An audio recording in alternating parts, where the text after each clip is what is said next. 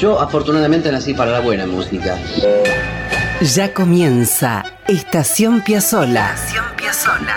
Un momento de radio para disfrutar de la música y las historias de un talento perpetuo. Estación Piazzola. Con la conducción de Víctor Hugo. Víctor Hugo. Producción general y textos Nicolás Tolcachier. Edición y puesta al aire Juan Derbensis. Coordinación general Ricardo Cutufos. Estación Piazzola. La vida y la música de un genio infinito. En Radio Nacional, la radio pública. La gente empieza ya a entender nuestra música y eso es lo que más me satisface. Esto es Estación Piazzola. Bienvenidas, bienvenidos. Aquí estamos en Estación Piazzola, una parada musical de una hora en la línea que propone la radio pública para esta jornada. Y quédense luego que a las 12 hay otra interesante estación. Llegan Pedro Saborido y Daniel Míguez con Mundo Disperso.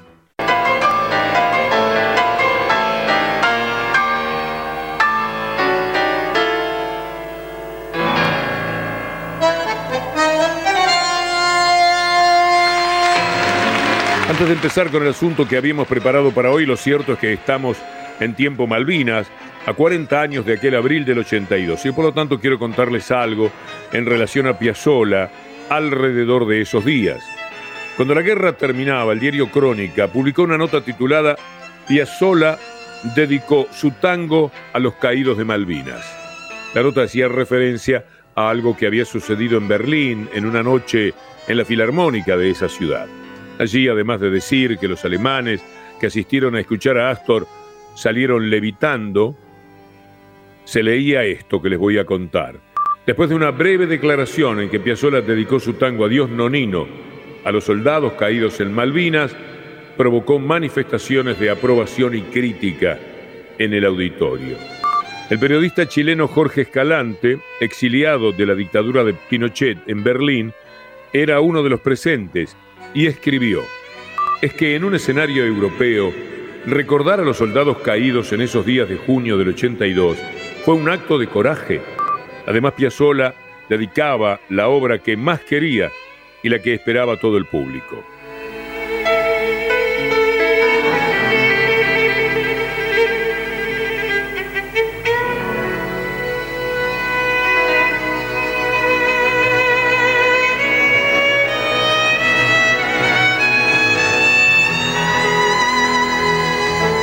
Además de aquella declaración en mayo del 82, el quinteto se estaba presentando con Roberto Goyeneche en el Teatro Regina. Y cuando llegó el momento de cantar Cambalache, el polaco coló entre los malandras del siglo XX a la Thatcher y el público explotó, claro. Vamos a escucharlo.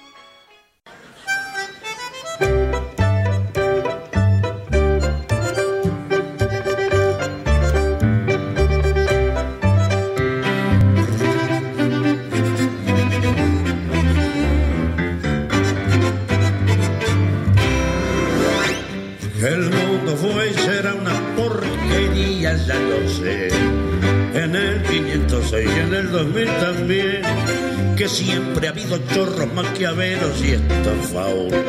Contentos y amargados. Valores de doble.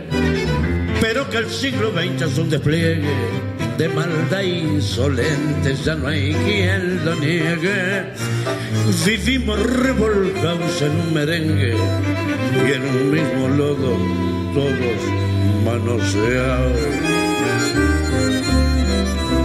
Pues resulta que es lo mismo ser derecho que traidor. Ignorante, sabio, chorro, generoso, estafador.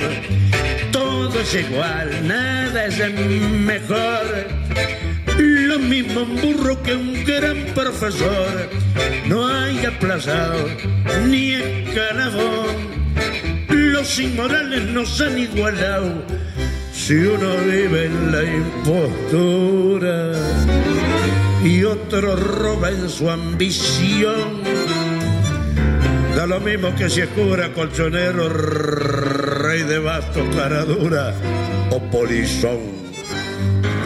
Qué falta de respeto que atropello a la razón. Cualquiera es un señor, cualquiera es un ladrón, mezclado con esta vez que va Don Bosco y la Miñón.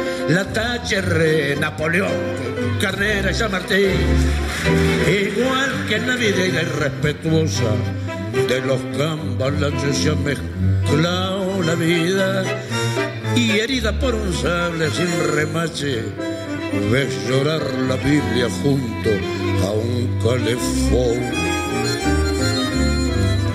Siglo XX cambalache, problemático y febril.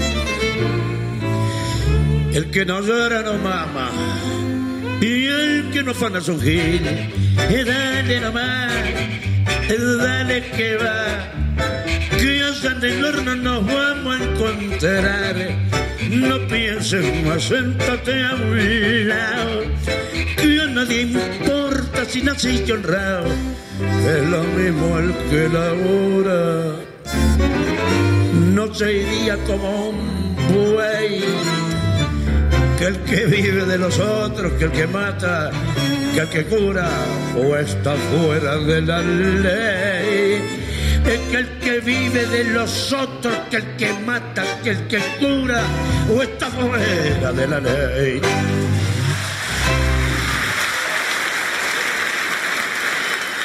Cambalache de Disépolo por Astor Piazzolla junto al polaco Goyeneche en vivo en el Teatro Regina en 1982.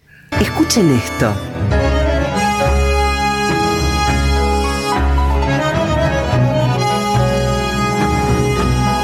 Y esto.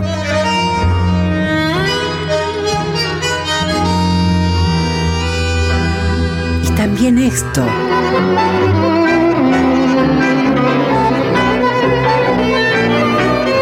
y esto otro.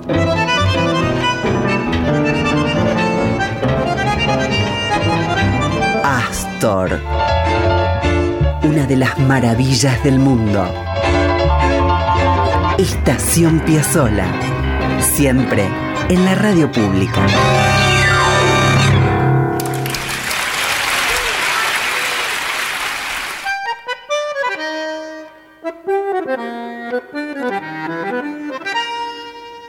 Bien, hoy vamos a ubicarnos en 1958. Astor tiene 37 años, ya había pasado por la orquesta de Troilo, ya había dirigido la orquesta junto a Francisco Fiorentino, ya había terminado la experiencia con su propia orquesta típica, había ido y regresado de Francia, donde grabó con músicos de la Ópera de París, tuvo sus clases con Nadia Boulanger y también había concluido su experiencia con el Octeto Buenos Aires, que había sido una revolución pero él no lo sabía del todo.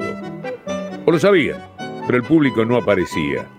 Había apenas algunos entusiastas, solamente eso. Astor no tenía un peso. El octeto y la orquesta de aquellos años era algo que no se podía sostener. Y es el momento entonces, a fines de aquellos años 50, en que decide irse a Nueva York para intentar suerte, para ver qué pasaba, como hacen tantos artistas. Él, un habitué, de esa forma de buscar rumbos. Recuerden que regresaba a la ciudad en la que había pasado buena parte de su infancia, más o menos para que ubiquen, vivió allá en Nueva York entre mitad de la década del 20 y la primera mitad de la década del 30.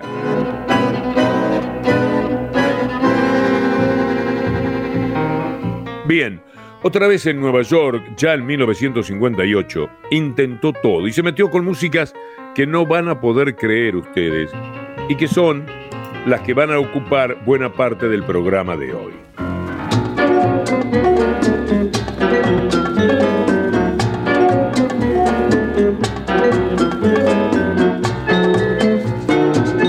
En principio Astor viajó solo a Nueva York y después llegó de The Wolf, su primera esposa. Venía con los hijos, con Daniel y con Diana. Astor visitó el viejo edificio de la calle 9 Este, donde vivió de chico. Algunos vecinos lo recordaban. Y déjenme decirles que Astor había tenido algunos amigotes pesados. Supo que algunos integrantes de su barra juvenil estaban purgando penas en Sin Sin y en Alcatraz. Nenes, ¿no? Astor también visitó a Anna Ittelman, coreógrafa maravillosa que vivía en la calle 79 Este, para soñar con algunas colaboraciones. La verdad es que no consiguió nada firme. Y sin embargo, bien conocemos la personalidad de Piazzolla, se obstinó. Iba a lograr hacer algo en Nueva York, a como diere lugar.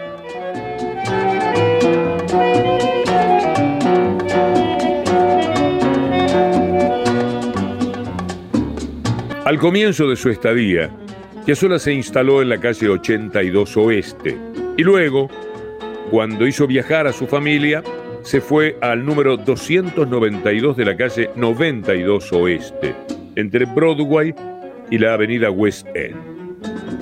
Cuentan que los chicos Diana y Daniel jugaban en el Central Park o en el Riverside Park, que les quedaba muy cerca, claro, y Dede no estaba muy contenta en la ciudad.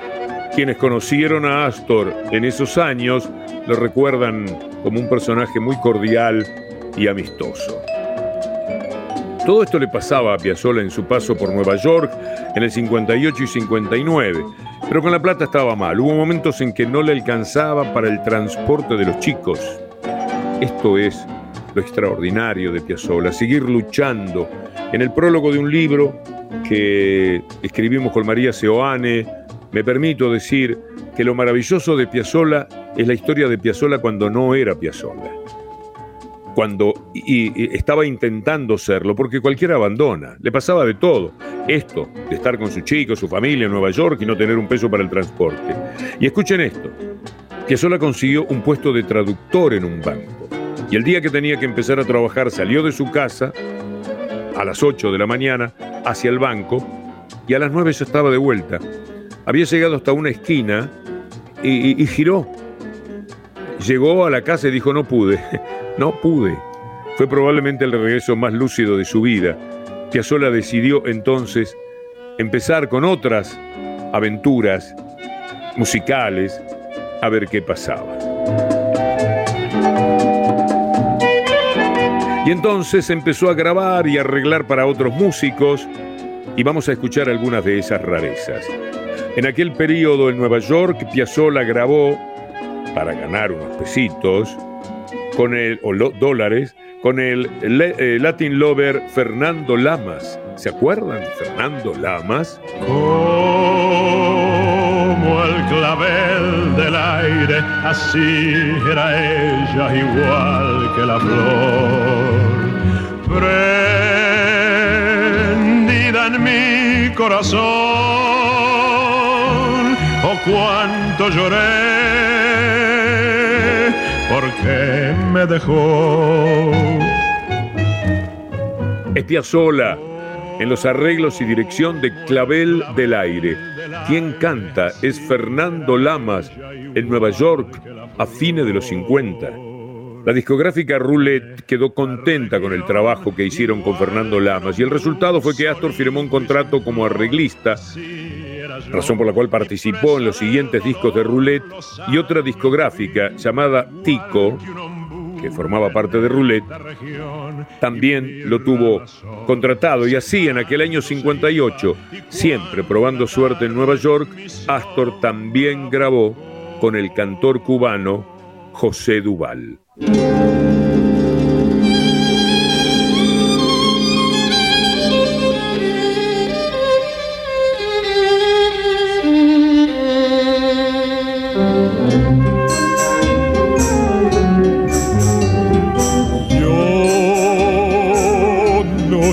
Por qué he nacido,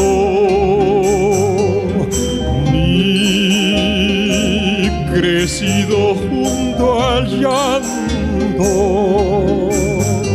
¿Lo pueden creer? Insisto, pueden creerlo. Piazzolla arreglando las orquestas de esta gente del bolero y del auge de lo latino en Nueva York. Pero también, evidentemente la sangre tiraba, hacía los arreglos a unas muchachas italianas que se llamaban las Dimara Sister.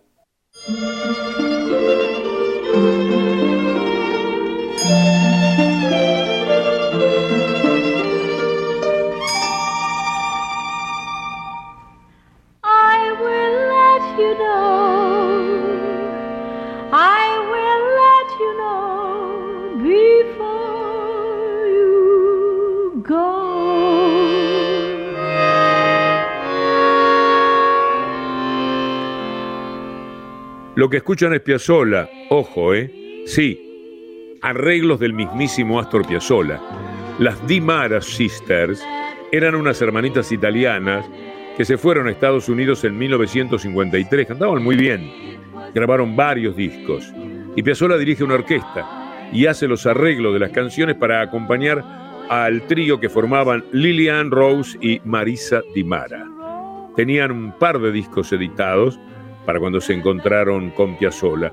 Y no lo van a poder creer ahora. Van a escuchar La Estrada del Amore por Di Mara Sisters con arreglos y dirección de Astor Piazzolla.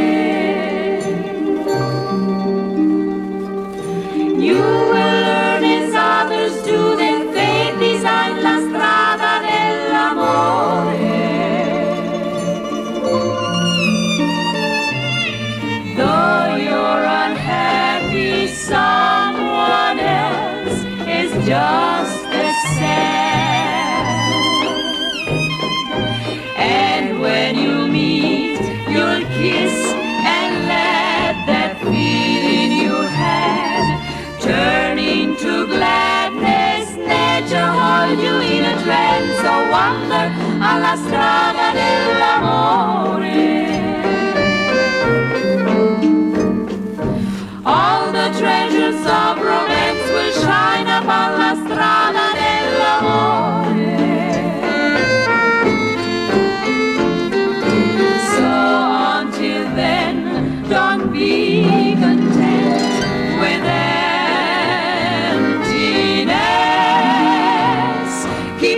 looking for la strada dell'amore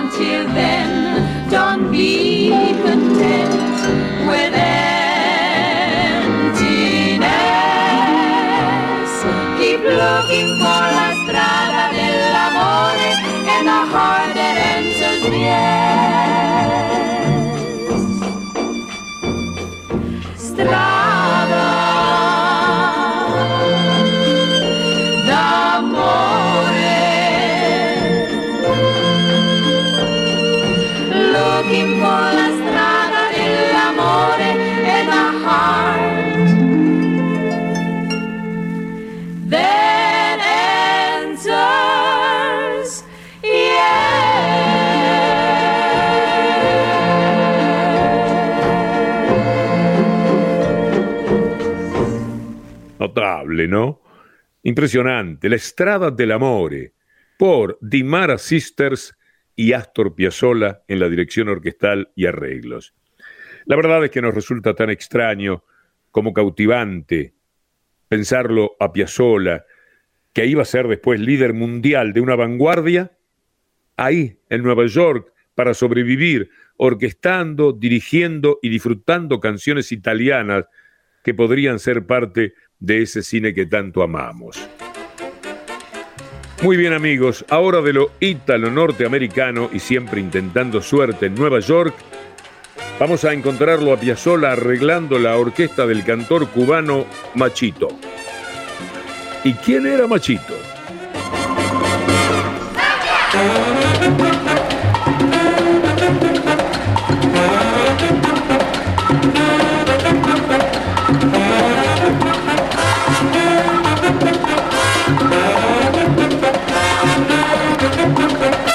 Esto era Machito. Esto, un crack de la música afrocubana. Machito era en realidad Francisco Raúl Gutiérrez Grillo, un músico que nació en La Habana en 1908 y murió en Londres en los 80. Era un maraquero tremendo y fue vanguardia en la construcción de aquellas grandes orquestas cubanas que antes de la revolución daban vueltas por La Habana y puede decirse también por el mundo.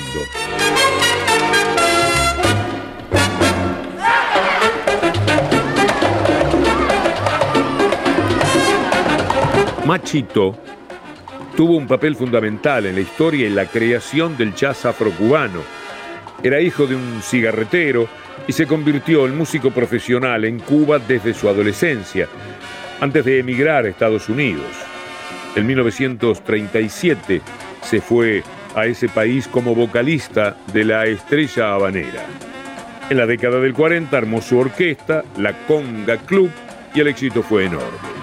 Y a partir del 43 Machito se inclinó más al jazz y empezaron fusiones y mezclas maravillosas.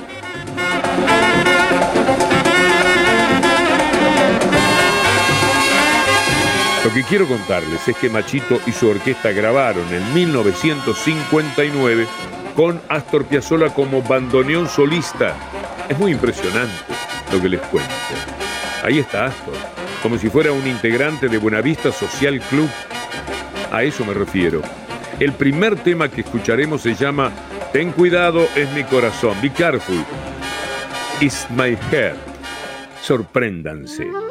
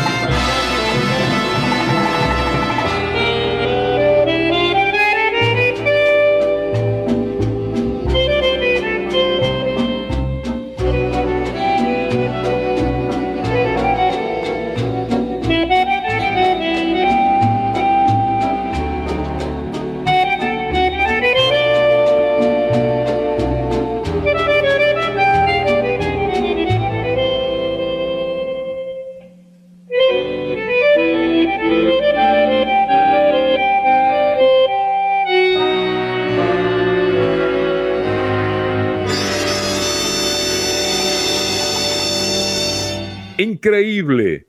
Escuchamos Ten cuidado, es mi corazón por Machito y su orquesta junto a Astor Piazzolla en bandoneón solista. El tema es de Irving Berlin, compositor y letrista de Broadway y quizá, dicho sea de paso, uno de los más prolíficos y famosos de la historia del teatro musical contemporáneo. Machito fundó la orquesta Afro Cubans junto a Mario Bausá en 1940. Fue una de las mejores bandas de latín jazz de la historia. En el Palladium Ballroom de Nueva York, que estaba en la calle 53 y Broadway, tiempos de mucha migración, tocaban rusos, italianos, polacos, todos mezclados entre los cubanos y los norteamericanos y todas en orquestas fabulosas. Esa zona que concentraba el son, el mambo, el cha-cha-cha, tenía alrededor unos 40 locales de jazz, aunque les parezca mentira. Y los muchachos se cruzaban todo el tiempo.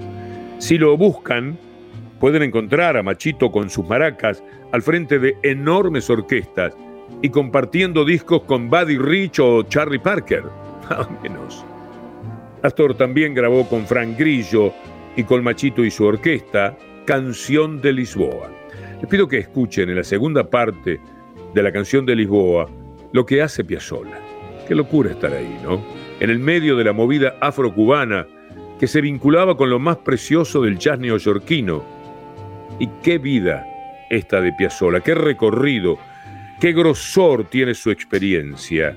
Por cierto, vamos a escuchar Canción de Lisboa por Machito y su orquesta con el bandoneón solista de Astor Piazzolla.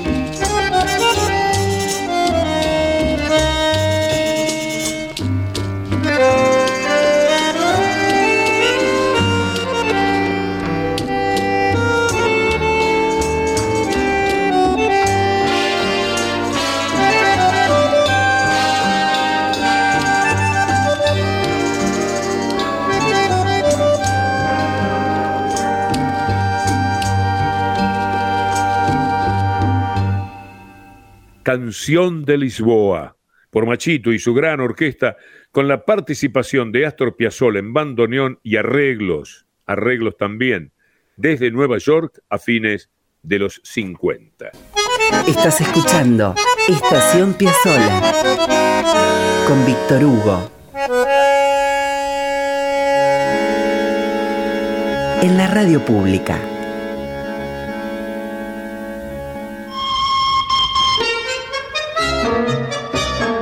Con los andenes repletos de música, historias y pasión.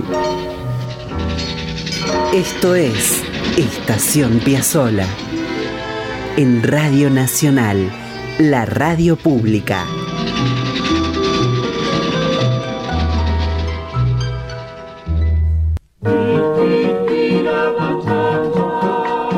Y mientras suena un arreglo de Piazzolla junto al vibrafonista Pete Terraz con un tema del enorme Cole Porter, es impresionante, ¿no?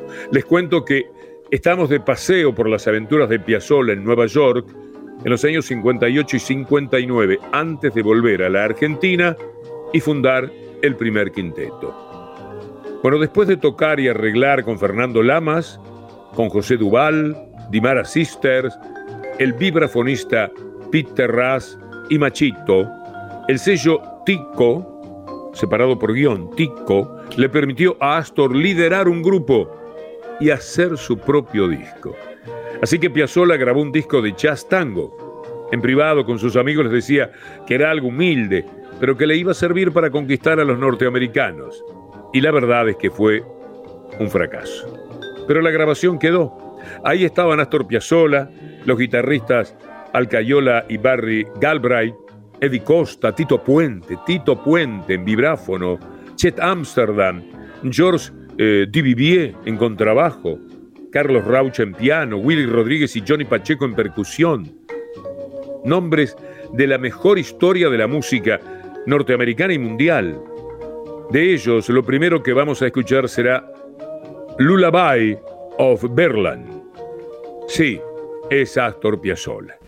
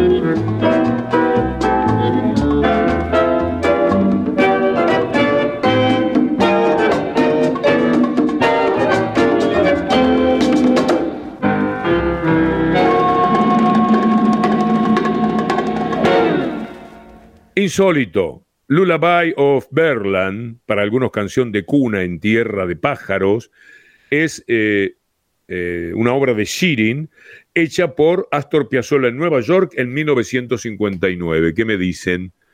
¿Ustedes imaginan a Piazzolla haciendo Sophisticated Lady? Dama sofisticada de Duke Ellington?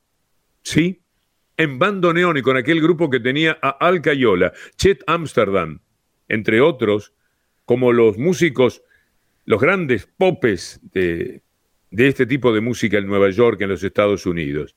Y lo van a escuchar a Piazzolla haciendo de Ellington, de Duke. ¿Qué me dicen?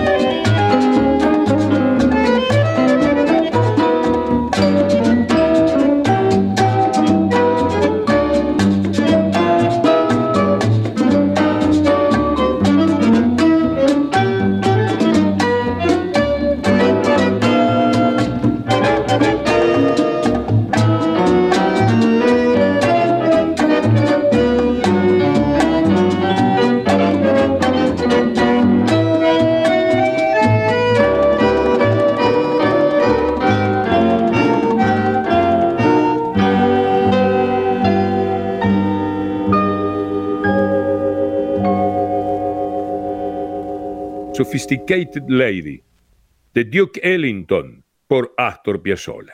¿Saben cómo se llamaba el disco? Llévame a bailar, los ritmos latinos de Astor Piazzolla y su quinteto.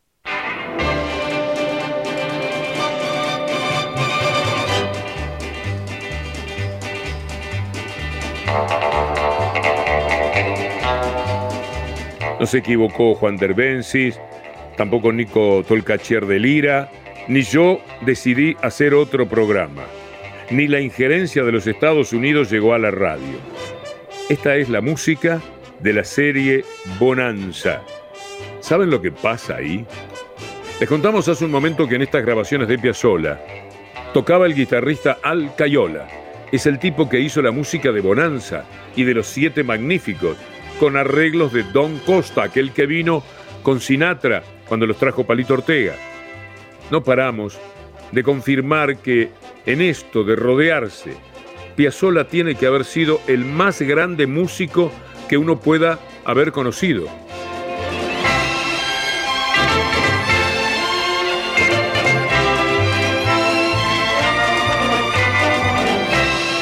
Al Cayola, que murió hace poquito, 2016, fue un guitarrista que había trabajado y después lo iba a hacer además con algunos nombres como Louis Armstrong, Polanca, Elvis Presley, Ray Coney, Frank Sinatra, Barbara Streisand, Neil Sedaka, Brenda Lee, Tony Bennett, Simon Garfunkel, entre muchos otros artistas. Ese es el personaje en cuestión.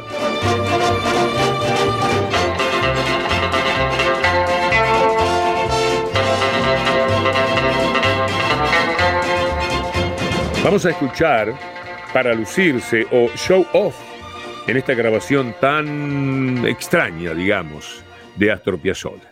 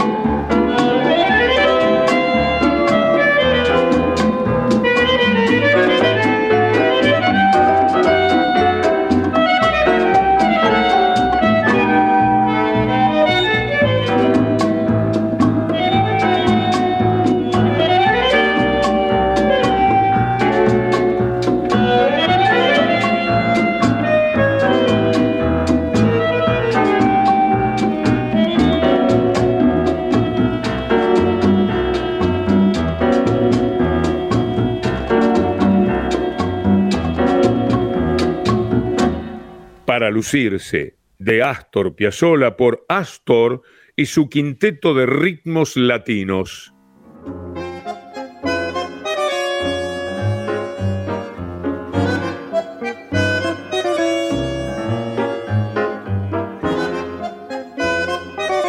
Es tan apasionante esta parte de la historia de Astor que sencillamente no se puede creer. No me digan que ustedes no van de asombro en asombro en el recorrido de este programa. Poco después de esta experiencia, Astor viajó a Puerto Rico y fue durante el viaje a Puerto Rico junto a Juan Carlos Copes y María Nieves cuando murió Nonino, su padre, como ya hemos contado en más de una ocasión en Estación Piazzola. Astor, por teléfono, se enteró de lo que para él fue una tragedia emocional atroz, enorme. Es que Nonino, precisamente en Nueva York, le había puesto el bandoneón encima. Nonino, su padre, fue su primera postal en el mundo del bandoneón y consecuentemente del tango. Y fue entonces cuando la muerte de Vicente Piazzolla nació, como sabemos, Adiós Nonino. Había un Nonino, ahora era Adiós Nonino, pero esa es otra historia.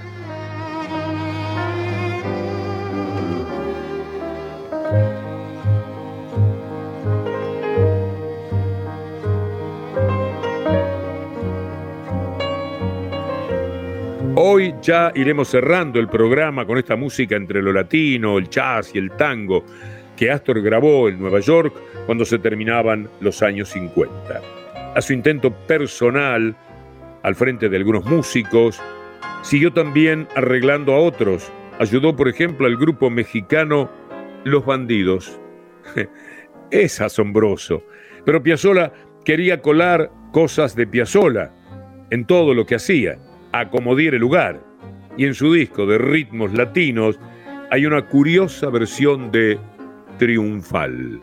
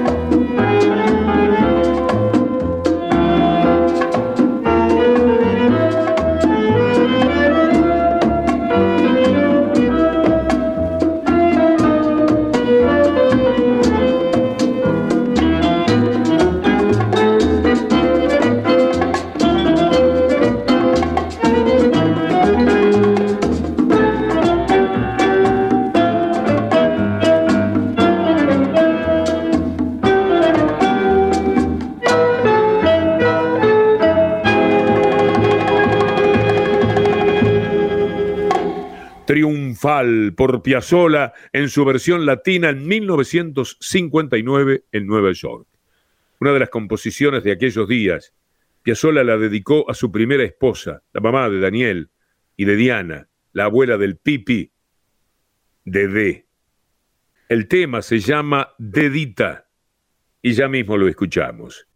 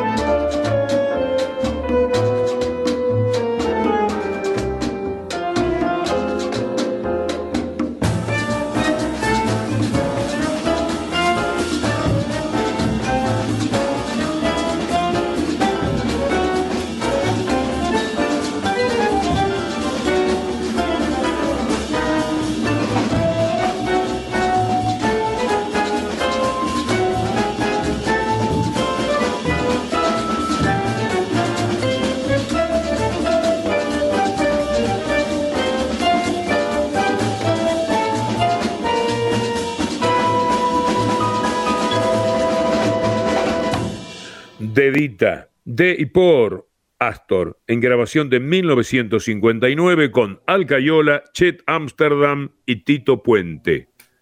Se nos fue el programa.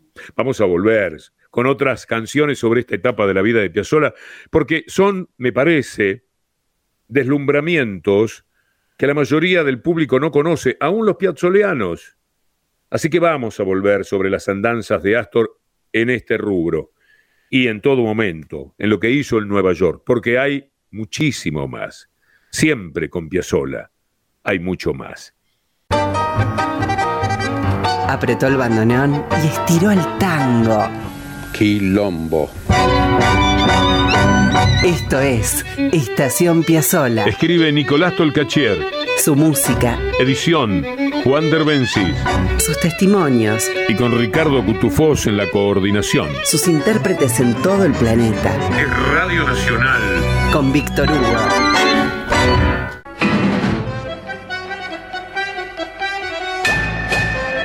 Estación Piazzola lo hacemos con Nicolás Tolcachier en la producción general y los textos y Juan Derbencis en la edición y la artística, con Ricardo Cutufós en la coordinación.